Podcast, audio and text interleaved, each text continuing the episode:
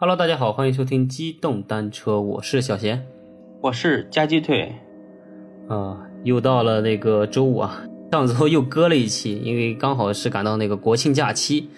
嗯，也是因为这个国庆假期啊，我这边有一些素材，也可以跟大家这种讲一讲关于我们当地的一些故事。对，呃，很多人可能不知道啊，这个网上疯传的封门村居然是小贤的家乡。其实就是在我们边上的一个呃县级市，叫那个庆阳市的一个山上吧，嗯，叫封门村。嗯，对，来给我们讲一讲你这边家乡的故事。其实国庆期间我回家的时候，并没有去这个封门村，因为本来也想去，但是碍于这个就国庆一直在下雨嘛，全国各地应该大部分地方都在下雨主要是北方在下雨。啊，北方在下雨，对我们那也稀稀拉一直在下雨。然后呢，就是山地也路滑，你开车也不好上去，而且封门村那个地方它其实不好找，进村的那个路呢也特别险，就是不好上去。对，所以说我们也就没过去。嗯，还有呢，就是那个也加上去年就是河南地区那个大洪水嘛，嗯，然后是山上那些抗洪防险那些就管得特别严，你根本也不好上去。啊，嗯，去年的洪水对今年还有影响吗？影响倒不能说是影响嘛，只能是给大家有一些安全上的意识增强了。嗯，包括我那个我们那儿应该是二号左右的时候是天气阴天啊，但没下雨。我们基本上是开车在也就山脚下的小村子里溜达的时候，就是经常会有那个巡逻的那些警车，或者就是那种呃防洪抗险的一些车，然后是在绕着圈喊着大家说那个少前往河堤，然后是那个汛期注意安全之类的，嗯，就安全意识增强了。对对对，看来这个教训大家是吸取了。对的，因为中原地区嘛，河南是属于中原地区，就这种这么大的、这么急的洪水，确实是很少见，所以说大家也没有这个，对，就就就是防范的一个措施嘛，就措手不及。嗯是啊，嗯，哎，说到这个事情，其实也挺让人那个那个伤心的。对呀、嗯，好多无辜的生命。行了，不说了，呃，我们还是讲一下今天我们要讲的这个故事啊，封门村的故事。对，讲故事吧，啊，嗯嗯嗯。封门村呢，就是我刚才也讲了，就是在我们边上的一个县级市的一个山上。其实像封门村这样的一些小山村啊，就是包括在我们老家也是有很多的。嗯，嗯，怎么说呢？就是现在经济好了嘛，然后是可能封门村是比较早的一些村民回迁到那个县里或者市里，就是那个比较早的一批村子。像现在我们山上呢，就像这种没人的小土村儿，或者就是这种呃，算是荒村吧、空村吧，就还是会有的。就是这个村子之所以被荒废，是因为政府把这个百姓给迁走了，是吗？对对，就村民集体迁走了啊，就导致这个成为空村了。啊，不是一说因为闹鬼被迁走的，是政府的规划给迁走的 对对对，嗯啊！你这一下子把恐怖气氛给降低了好多啊！先把这个恐怖气氛先降下来，然后再讲更恐怖的，杀大家个措手不及。行吧，那你开始吧啊！行，那我就讲一个封门村比较出名的一个故事吧。好嗯，就就是我们当地的那个村里老人也讲过，但这种故事的由来就是有点就是戏剧性吧，就我们全当一个故事来听。好的，嗯，就封门村呢有三个比较邪乎的一个事情，就第一个就是村里面有一些房子里空房间，就摆放有一些棺椁，就是棺材。嗯然后呢，就是网上大家可以翻一些图片啊，可以看到就是有一个就是反正是一个空的房子里面，就正当中放了一个老的那种木头椅，就是那种太师椅。嗯。据传说啊，就是有人说那个只要去探险的人坐这个太师椅上，就会发生不好的事情，有霉运跟过来，嗯。嗯，甚至是有一些嗝屁的现象，包括一些什么像灵异照片啦，其实嗯，就是一些呃死去的村民的一些就是那个那个遗像吧，嗯，还有是说什么身上会有一些就抓痕、鬼抓痕之类的，就各种这种呃传说的故事。那今天呢，就是我给大家挑了一个，就是年代比较早，然后也算是记载的比较详实，包括呢就是呃网上也能找到一些相应的一些线索的这个故事吧。嗯嗯，这个呢就是发生在那个一九六三年的封门村枕边鬼脸灵异事件。哦，枕边鬼脸是吧？对对对，这个六三年是在郑州呢，有三个青年，因为当时那个凤门村还是处于有人的一个小村嘛，嗯，因为那个当地自然风光比较好，而且呢就是地形比较奇特，有一些嗯怎么说呢，就是造型特别奇特的村舍和一些就是独特的风光，所以就吸引这三个人来这边写生。进村那天呢，其实刚好赶上了，就村里面前几天办了一些葬礼啊，就是有一家三口就是突然发高烧，然后是可能当时也是医疗条件不太好，就是在村里就暴毙嘛，去世了。嗯，当时村里还有人是吧？嗯，进村的时候呢，其实这三个青年其实是不知道村里面就是发生了这个葬礼嘛。嗯，然后呢，就是在进村的路上，由于那个路比较难走，还有一些就杂物在路边，嗯，他们觉得比较碍事儿，就看到路中间有一个算是一个破枕头嘛，就感觉比较碍事儿。这几个人就当中有个人踢了一脚，把他踢开了。这个枕头呢，就引发了后面的一系列灵异事件。看来出门的时候脚不要太闲，是吧？对。进村以后呢，这三个年轻人就是找到了那个村委会嘛，想着说那个让村里面帮忙解决一下住宿的问题啊。可能当时六十年代嘛，就拿着就是 郑州的一些介绍信，对吧？找村支书，村支书就得安排，就像就像这样的。对，嗯，那村支书呢，刚好看到就是之前那一家三口去世的房间是算空出来的嘛，就想跟这个三个青年人商量说，这个要不然住这块儿。就本来就是心里这三个人就比较怵嘛，就想着刚死过人，后来还让他住了这个房子里面，就有点胆怯，嗯，不太想住。但是呢，就是碍于这种唯物主义论，对吧？嗯，当时这个进步青年这种这种思想，就谁也没敢说。嗯，一是想呢，就是嗯，就本来就是来这个村里就是画画嘛，不想跟老乡添麻烦。嗯，另一个方向呢，就是刚才提到的三国唯物主义，对吧？就不想认怂，谁也不认怂，不退缩的那种感觉，嗯，然后就想着说，那就住住就住呗，对吧？啊，也没啥事的，住几天就走了。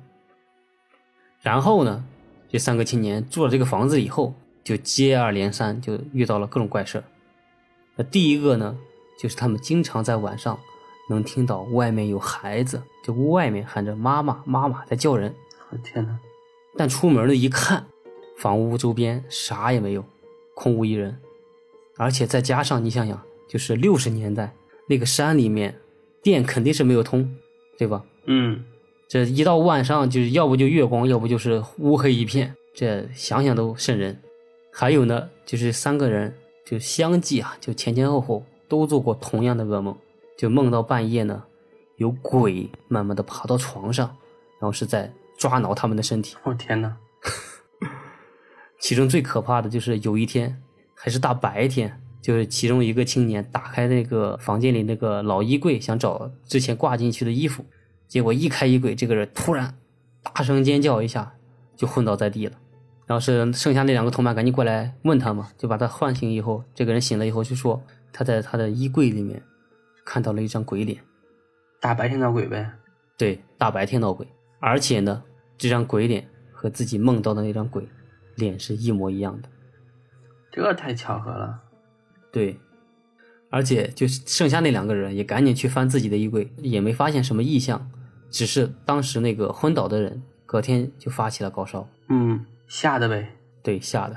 奇怪的事还在后面，就是有一天晚上，就他们听到外面的院子里面，就他们住的那个小屋的那个院子里面有哗哗的水声，几个人呢就扒着窗户往外看，月光下呢。看到一个女的一个背影，坐在井边一丝不挂的在洗脚。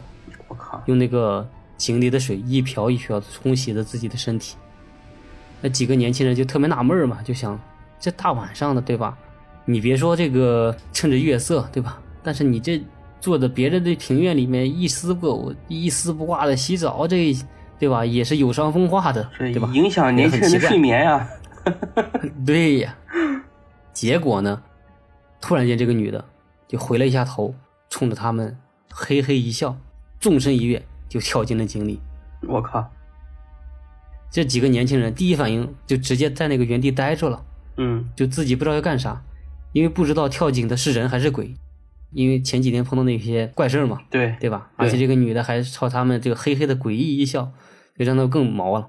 嗯嗯，恍惚了半晌以后，其他人他们才一起出去去看那个跳井的人，结果他们到那个村口，呃，到那个井口，拿手电筒往里一照，发现井水里面平平静静，一点涟漪和波澜都没有，我靠，嗯，他到底跳没跳啊？而且井边石台上是干着的，瓢和盆儿也是干的，并没有沾过一滴水。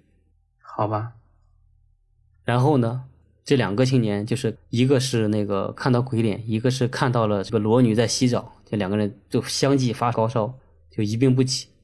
剩下第三个青年呢，就看到两个人高烧不起，就有点着急了嘛，想着说赶紧去县里面看病，省得这两个人病倒在村里。嗯，结果呢，由于路太远，这村里面只能找一些郎中和以前老的赤脚医生嘛。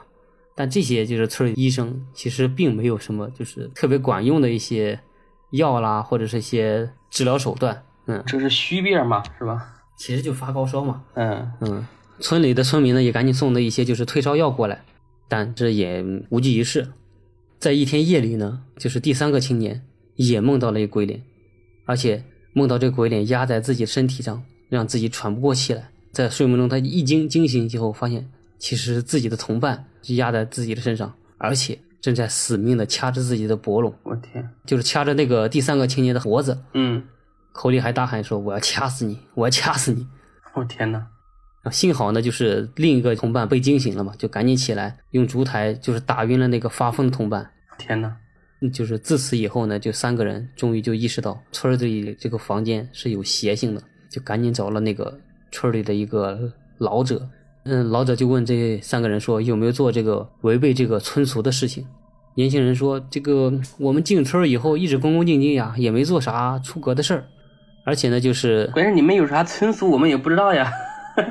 是呀，对吧？你也没给我提前交代呀！我这进来，你这村支书就拿着介绍信就把我们安排到这儿了，你这也不考虑考虑这个合不合适，对吧？对呀，风水行不行？嗯。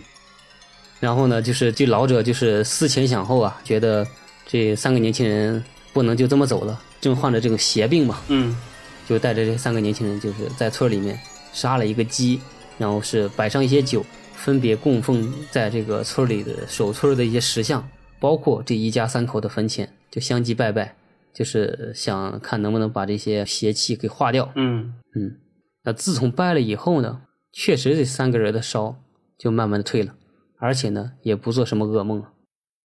其实后来就是据村里人回忆啊，说有可能这三个年轻人进村的时候踢的那个枕头，就只是那一家三口之前睡过的枕头。哇，那再后来呢，就是有人分析这个村儿啊，嗯、因为这个封门村，它其实不叫封门啊，它一直叫封封口的封，封门村。啊，由于在那个风水学上呢，这个封门村它是在风口上、封门上，所以呢才得这个名字。嗯嗯，由于这个地方呢其实风水好，而且地方呢也养人。那除了养人以外，其实这种地方相比较来说啊，也比较容易养鬼。我靠，而且这个村里面有个习俗，这个也是我们当地，我就问过我爸，还是我们那个当地人，他们说，就这个封门村啊，他们有一个习俗，就是人死了以后不能出村儿而且呢，他们这个尸体呢，包括这个棺椁，要在自己的老房子就是停放一段时间才能下葬。哦，要等一会儿是吧？对，而且呢，他们那个尸体呢，就包括那个棺材，就埋在自己房间的附近。嗯，所以说有人也也觉得，就是有可能这个死者、逝者，就这种死人嗯的鬼魂，无夜晚三更就回到自己的房间里面睡觉，就发生这些奇奇怪怪的一些诡异事件吧。嗯，其实之前有的那个人去那个凤门村那边探险，就是说那个发现村里面有一个房间，进去以后发现里面有个棺材，就吓得不行嘛。但是据我们那边说啊，一是他们这边不是说死人不出村嘛，这是一方面；另一个呢，就是之前那个看到棺材的那个房间，是因为这个房间里面他们这个老人就是老伴儿俩死了一个，嗯这一个老伴儿他那个棺材先放到这个老房子里面，因为也不住人了嘛，对吧？就先放在那边，先放那儿，等那个 另一个老伴儿也去世以后，两个人在一起合葬，所以呢，就是另一个棺材就一直停放到那个房间里面，这才把那个人吓得够呛。那这个故事呢，今天就讲到这里。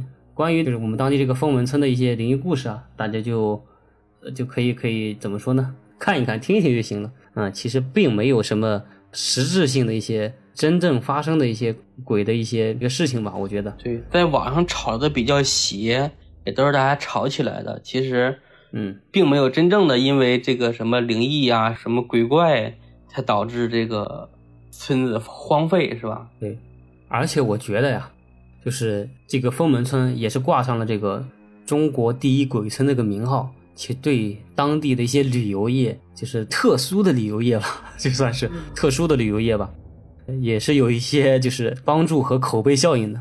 嗯，就像当年那个四川的一个丰都鬼城，对吧？好多人也是去那边探险之类的。丰都在现在在重庆，那现在迁到重庆了吗？呃不是迁，就是重庆市不是从四川给分出来了吗？哦，嗯其实这个封门村啊，如果大家真的感兴趣啊，就并且并且就是不怕这就是唯物主义，不相信这些就是神神鬼鬼的，可以去当地看一看。嗯，而且这个地方呢，据说呀，就道路也修缮了一些，嗯，我估计也是方便大家去 去看，估计。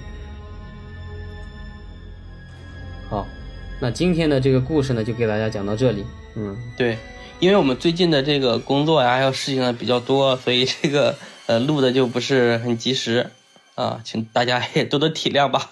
对对对，嗯，就之前也提过这个事情，就是我们还有可能会中间有断更的情况出现，就请大家算是多多包涵嘛，对吧？对对对嗯，也感谢大家的支持。对我们尽量尽量就是说能给大家录一些就多录一些，但是嗯有时候这个工作上还有这个家庭上有事情来了，也确实没有办法。而且呢，就是如果大家有一些自己的故事啊，也可以积极的在我们评论区或者私信给我们供稿对啊、因为靠我们自己对吧？去找这种故事，确实怎么说呢？就是素材总会有一天会竭尽的，就还是希望大家能给我们更多的一些呃，就是创作的源泉吧。对，素材其实倒不是说能够这个找到头啊，但是嗯、有些东西可能还是说我们录咱们自己的东西会更好一些。嗯嗯，行，那今天就讲到这里吧。好的，好的，行，拜拜。嗯，拜拜。